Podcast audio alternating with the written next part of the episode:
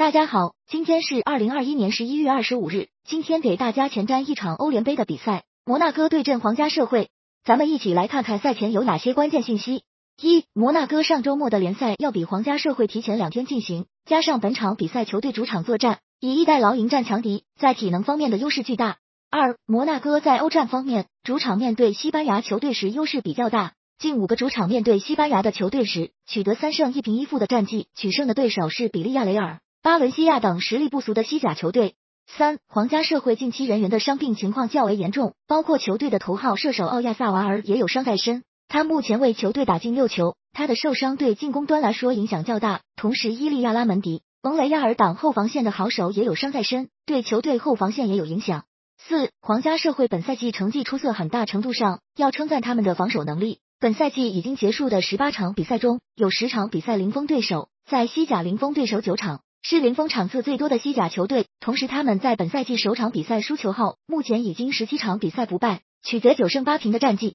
五，皇家社会本赛季已经在客场进行了九场比赛，球队在客场的战绩相当出色，这九个客场取得五胜三平一负，近八个客场都保持不败，集中在客场面对的强敌有马竞、埃因霍温等实力不俗的对手。